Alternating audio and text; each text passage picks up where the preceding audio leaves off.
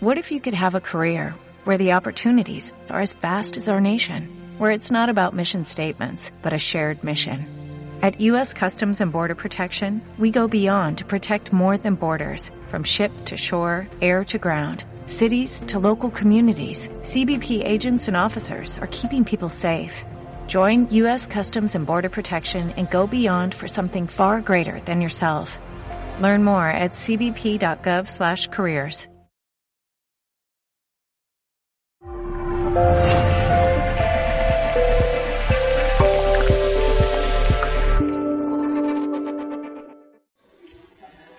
my name is uh, Lee Plenty Wolf.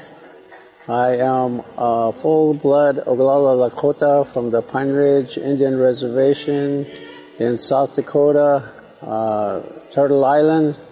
Some call it USA, but uh, that's where I was born. That's where I'm from, and that's where we have our most uh, important. One of the most important uh, ceremonies, our Sundance, is in my hometown in uh, Manderson, South Dakota. Um, I first received my uh, uh, vision uh, there when I was seven years old. And from then, I was told that I was too young at the time. I talked to my aunt, my uncle, my grandpa, my mother, father, and they told me that they would pray for me that some someday it will come back, the visions will come back.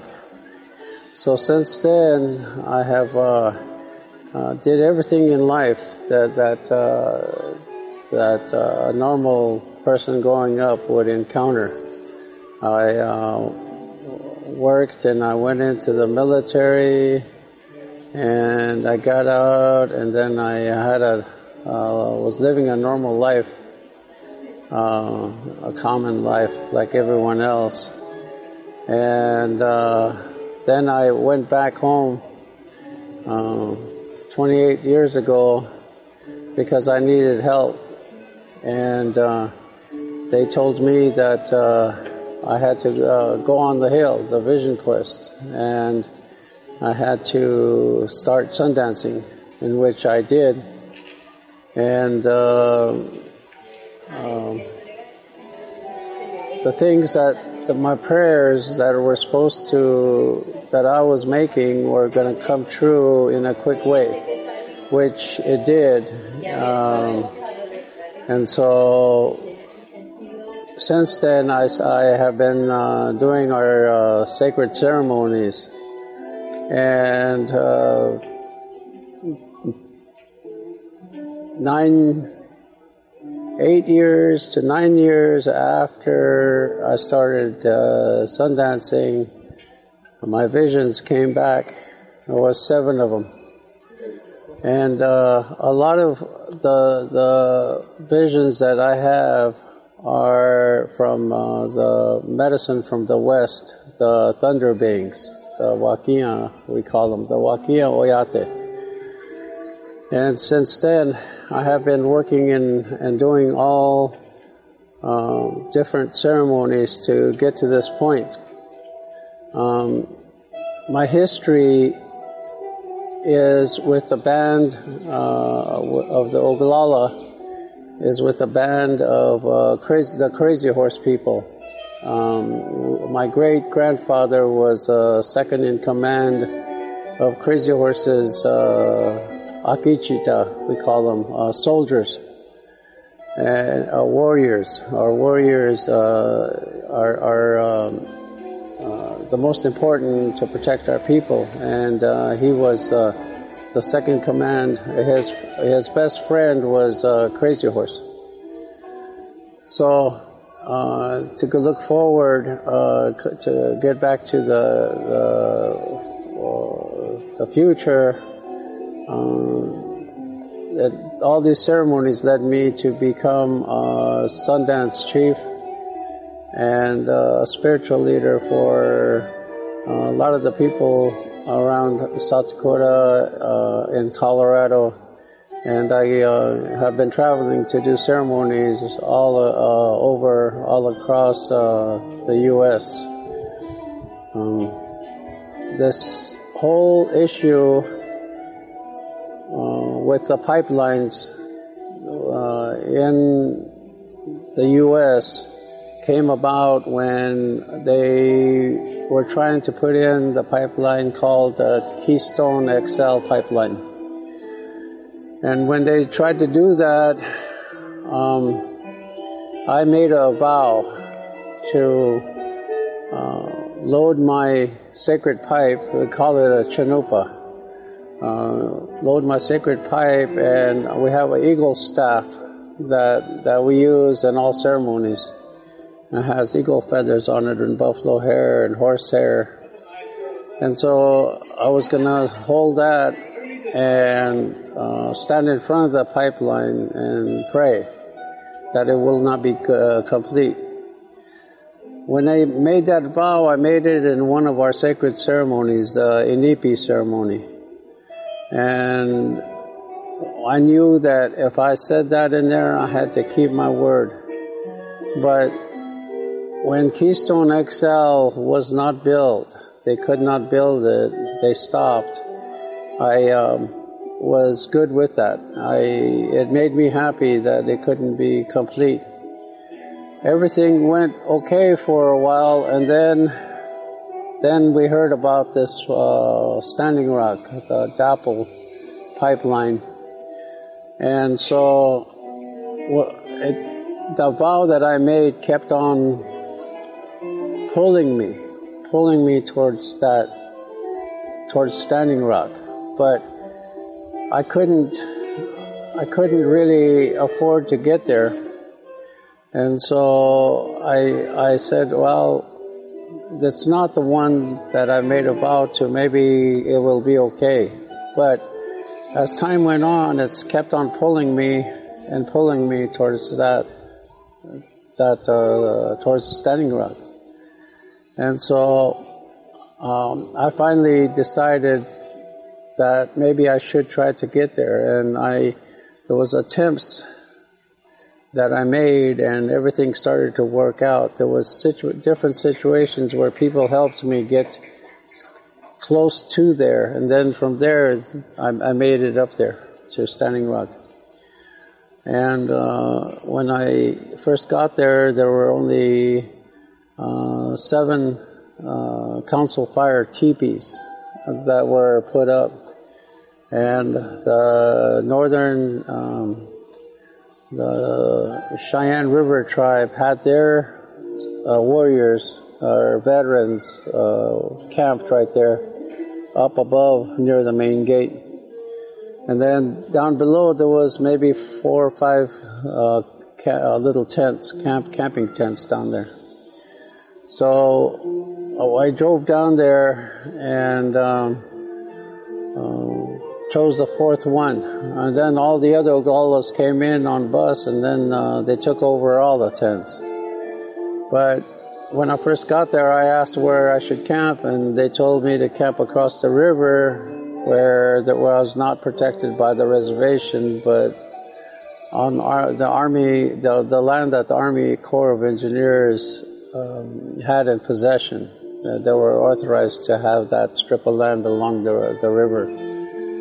So when I uh, made camp, we made camp there, and um, that vow, the timing on that was too, you can't say too coincidental because things work out the way they're supposed to.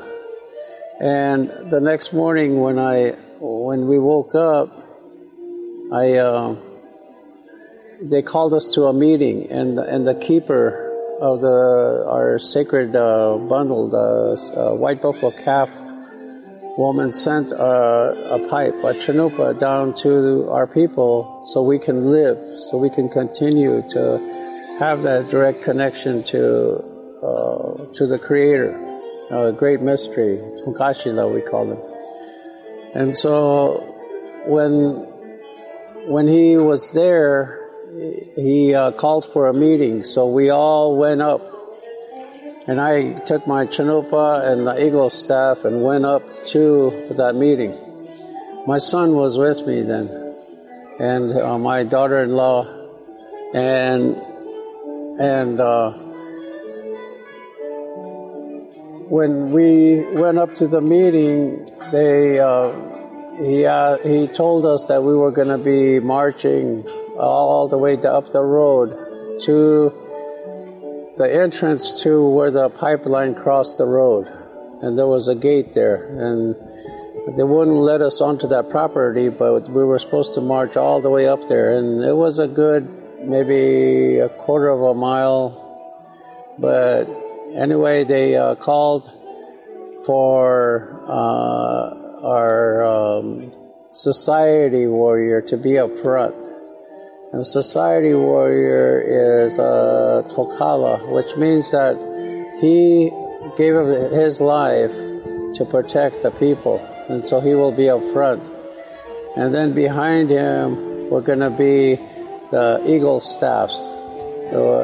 and then behind the eagle staffs, we're going to be the chanupa carriers, the chanupas.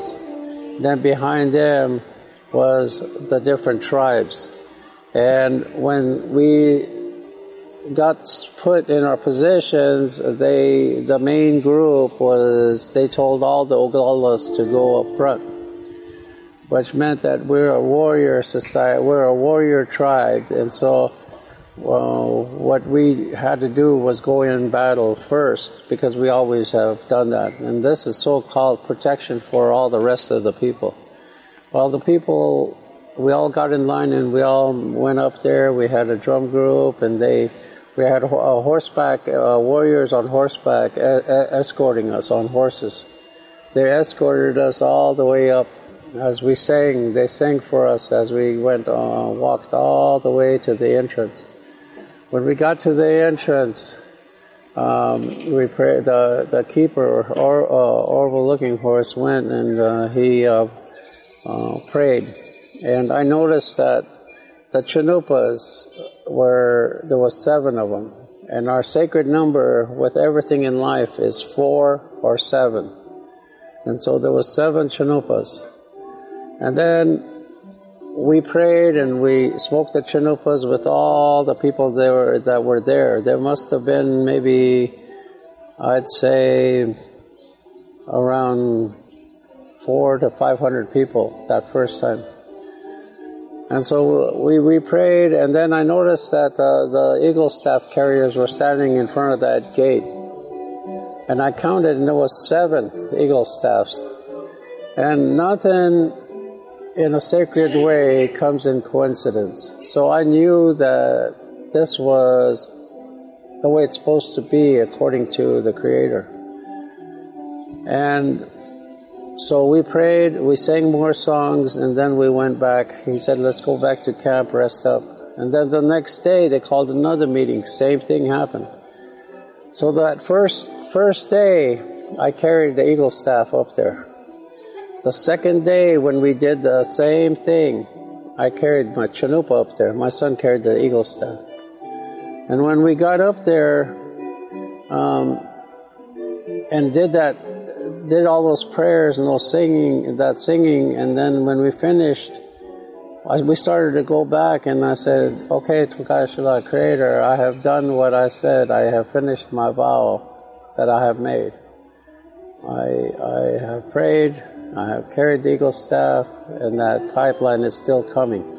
They're still trying to put it in the ground." And so we went back to camp.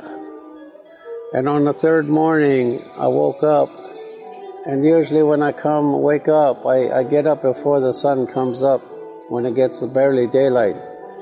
And I came out and I look, I usually look to the east towards where the sun is going to come up and pray, but on that third day, for some reason, I turned to the north. I turned towards the main entrance to the camp. And I had a vision of a wounded knee the first time that it happened in the late 1800s. Um, I seen the things that I seen were the old way where the cavalry went and killed all our people.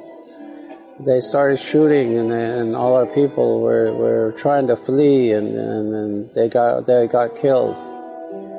That vision came to me, and and uh, uh, it still gets me emotional because I think back at it, and um, a, a lot, I, I cried, I cried a little, you know, that that morning, and. Uh, and so I, I went and I finished my prayer.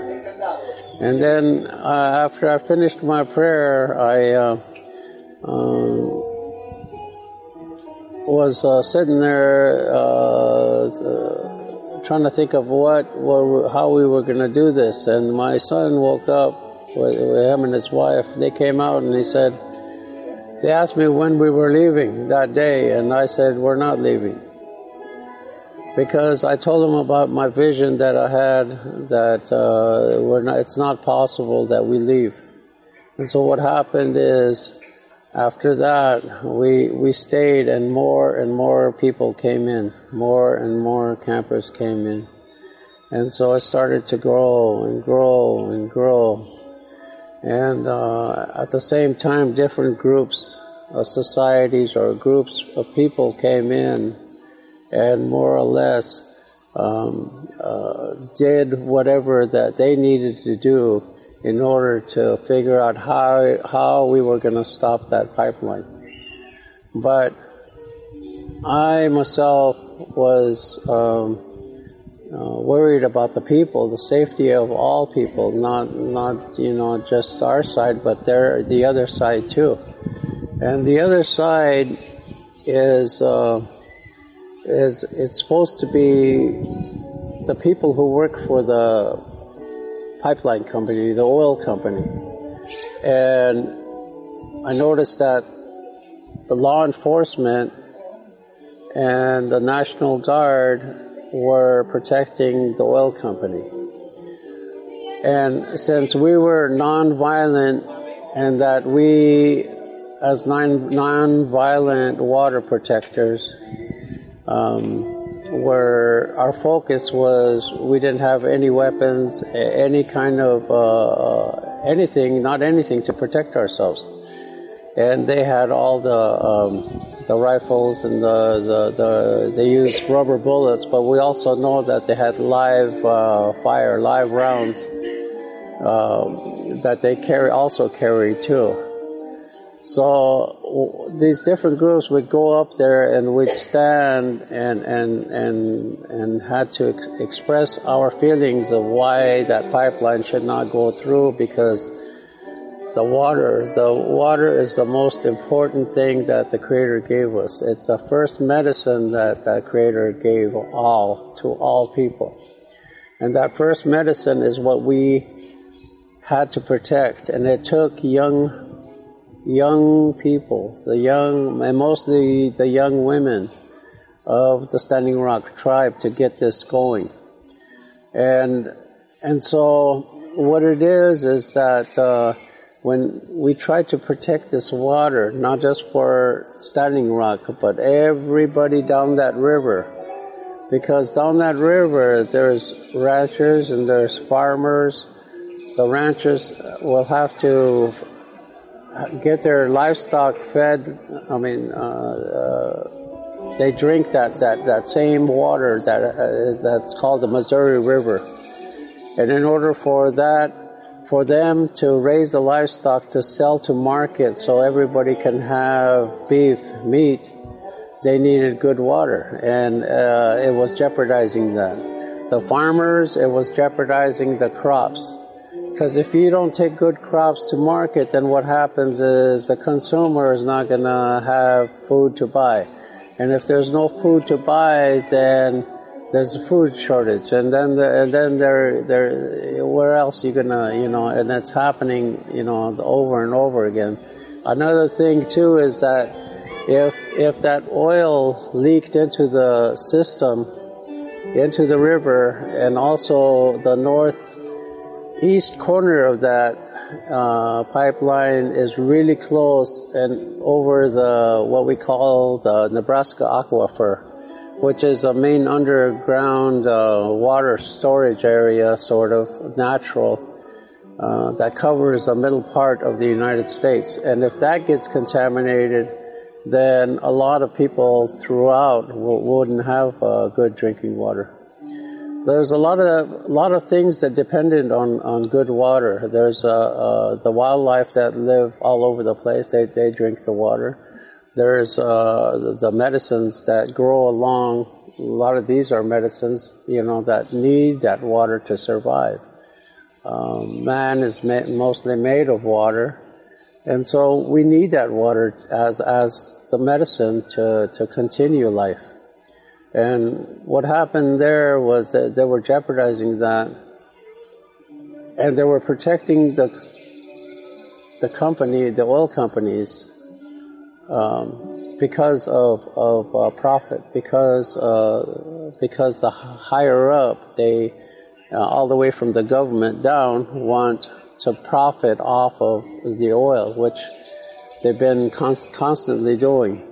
Uh, now there's fracking going on all over the place, which stirs up our grandmother Earth. And what happens then is it, it starts, it aggravates the volcanoes and it aggravates, uh, it starts all these little earthquakes and aggravates everything else. And so uh, the, the, the storms, um, uh, the climate change continues. Uh, the plus all the things that the, the, the chemicals that go up in the air. It's like this all over the world, and uh, we um, it's it's like uh, the more money that they make, uh, the better off that there are certain people we call them the one percent will be. But they're forgetting about the majority of the people, and the majority of the people are the ones that um, uh, put those people into office and put made it so that you know um, uh, uh, we have to uh, be dependent on whatever that they put out there, including food, bad food that is uh, that has GMO, that uh, uh, has chemicals in it, that's not good for human or animal consumption. And so everything has to go back to the, the, the, organic, the natural way of growing things. And what it is now is that uh, man all over the place are are um, taking in uh, stuff that aren't good for you, and, and that in- includes the water. The thing that that uh, uh, we should do in order to try to uh, change, because um, climate change is is for real. Climate change is all over the place, and if we don't uh, reverse that, if we don't change our way of living, then uh, we're on the road to self-destruction. And self destruction of man was already happening, but it gets because of technology, it's it's getting faster and closer, and it, and we're we're advancing that time uh, faster uh, nowadays. Uh, we need to go back to uh, solar power, uh, wind power. We have the technology to do that, but because some of these companies are too big, and because um, um, they have the the financial support and and the government support for all over the place, uh, they have their way in everything that that they do.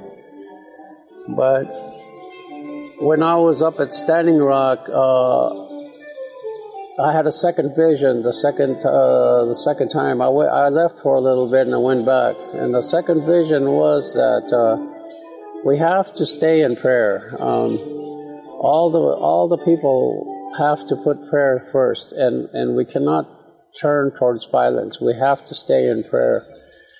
And so I had meetings. Uh, I was made uh, um, one of the camp leaders because uh, three of them couldn't fulfill their their uh, job requirements, so to speak.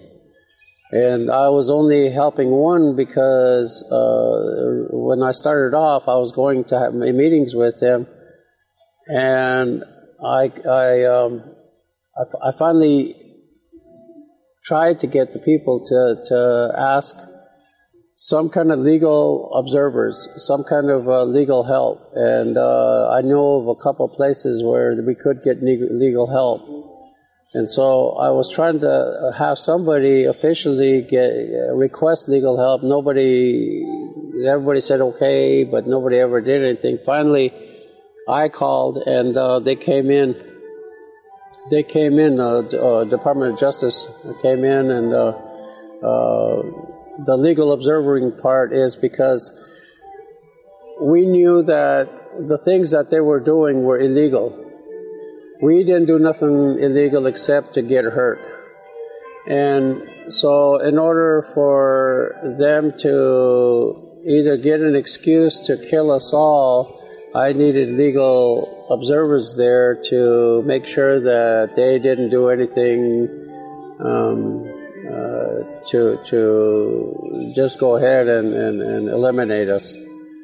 Um, I asked more for more and more legal observers, and then I had we had meetings with the other side, with the National Guard and with uh, all the people, the governor's office and uh, different uh, departments of law enforcement, the highway patrol, the sheriff, and when I did that, I, I put my chanupa on the table at all these meetings, and I one one time they asked why I did that, and I said it's because if you in front of this chanupa, you have to speak the truth, and if you don't speak the truth, then um, I wouldn't want to be you.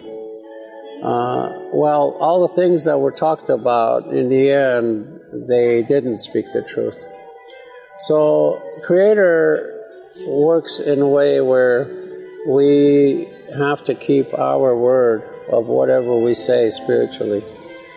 Um, and Creator, with through prayer, I think will help us, but it it needs to happen worldwide, and we all we all people who care about life and and for instance, our young people that were up there were call we call them the seventh generation the young people that that uh, uh, led all the, the, the confrontations or put their lives online are the seventh generation. And the way I see it is we have to give all support to the seventh generation, all the young people around this world, because now there's a thing called awakening. Awakening is when they all realize that there's something more important here on earth than just the the government uh, the, the the governments who get their way the well, corporations who get their way um, there's something more to it than than uh, uh, just letting everything go. Um, uh, the climate change is one of the things because that's why in and as as time goes on and I've seen this a long time ago as time goes on, uh, the storms uh, and earthquakes and, and, and, and, tsunamis and everything, the natural disasters, the, the way that Grandmother Earth is trying to purify herself, are going to get bigger and bigger. And sure enough, they already they started getting bigger, and it, slowly, slowly is happening. Every year, there's more and more and bigger and bigger. And now, um, uh, we had, I guess, one of the record record high or the most biggest uh, hurricane that went in, into the United States on the East Coast that was uh, that was ever recorded, and it's going to get bigger, and a lot more volcanoes and things are going to get bigger because of the climate change. Those things that need to be changed, we have to support the seventh generation, the young people, to um, to, to, to make changes for us because if they don't, our, our, their children and their grandchildren won't have very, very much time to live. Um, everything's normal to people nowadays because they, they think that if it doesn't affect them, that everything is okay. But it does affect everybody around this world. And so, uh, my main message is that uh, the same thing that the, the, the, the uh, Creator has given me is we have to stay in prayer, but we also have to come together, and we also have to, because overall, there's more people than these governments and corporations. So there's more people to take action and make changes, uh, make changes to our food, make changes in the way we we uh, consume oil, gas, make change. You know, to go to solar power, go to go to wind power. Um, I, I, heard not too long ago that uh, uh I think it was uh, the Japanese that came out with a car that runs on water. You know, there's a lot of things that were were invented a while back, but because the corporations are too big, they're not possible to be put out to the public. And we need to to start doing things like that and working together in that way.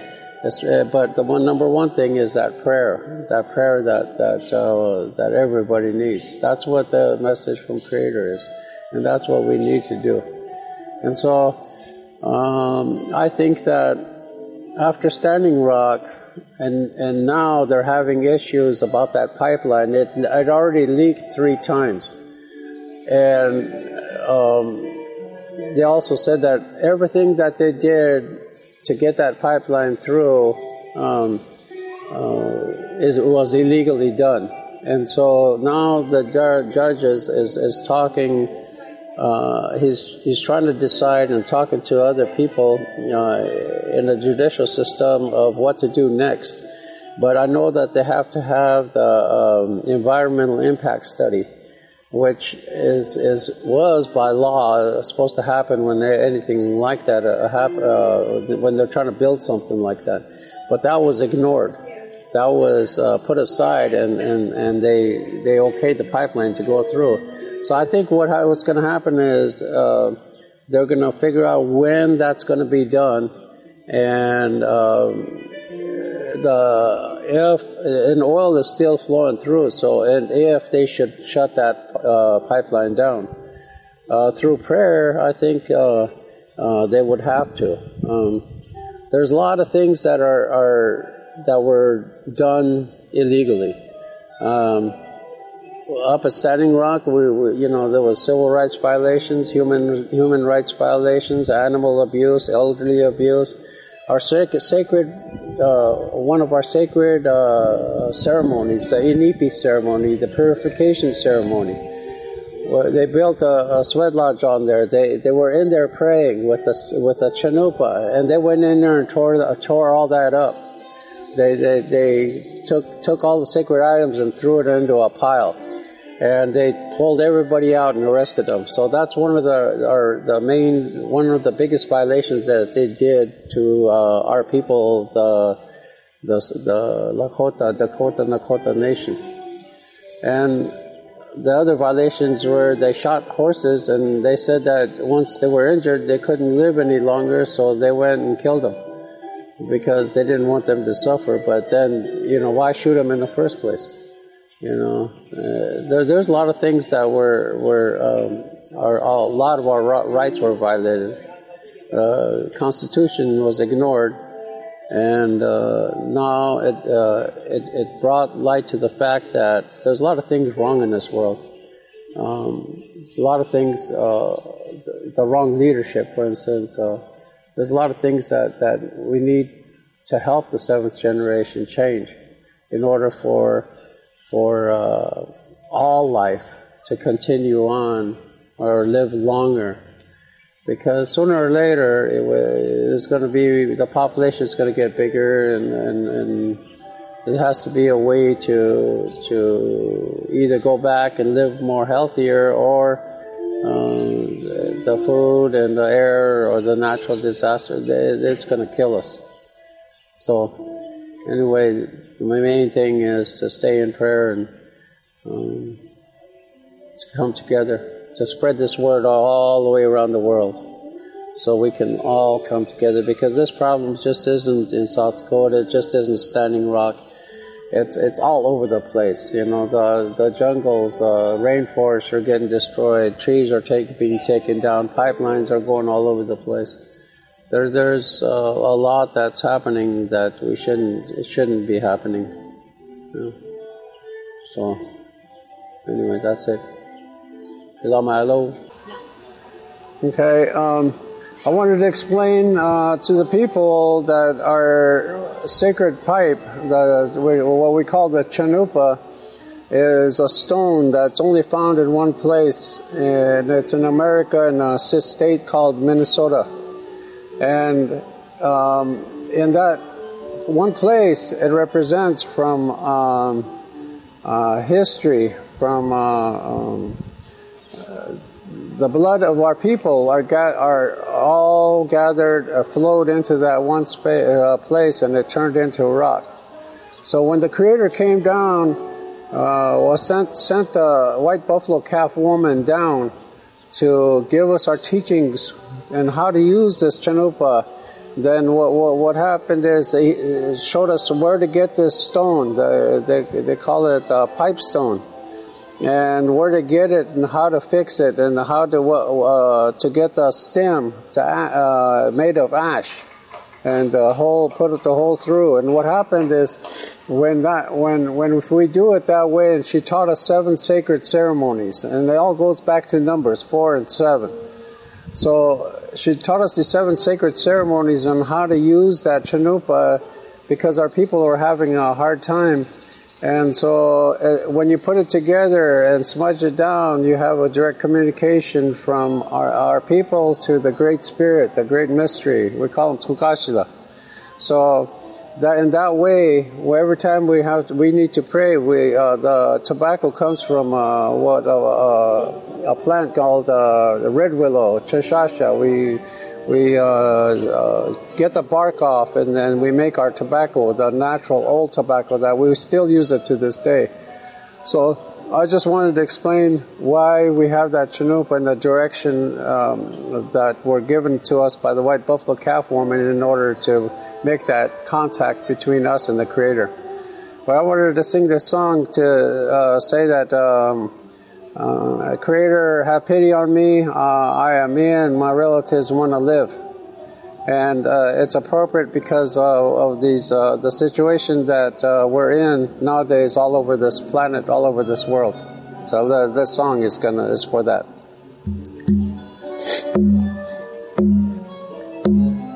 Whoa.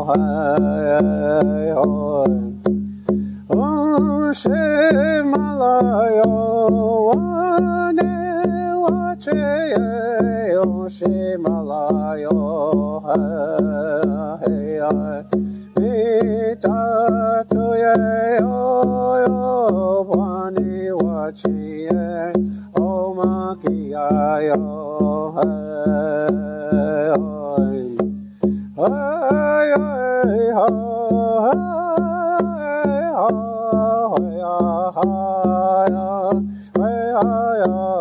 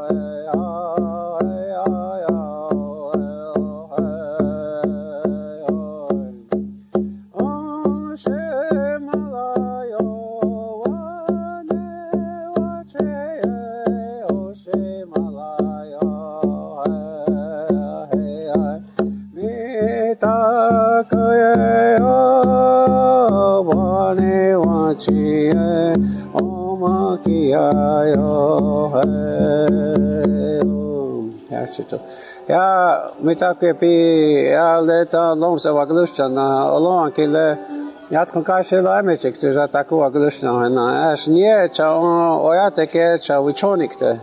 Na mene učoni ja ki he on čim prežuta ki he trokea. Na trokea le prežuta onjak opi ča vopila tkanka ukiliča pelo nije ča. Na čano pa na očeke ki le na otroka he a on zakta ča he. Kam se lila pašte na pilonja pelo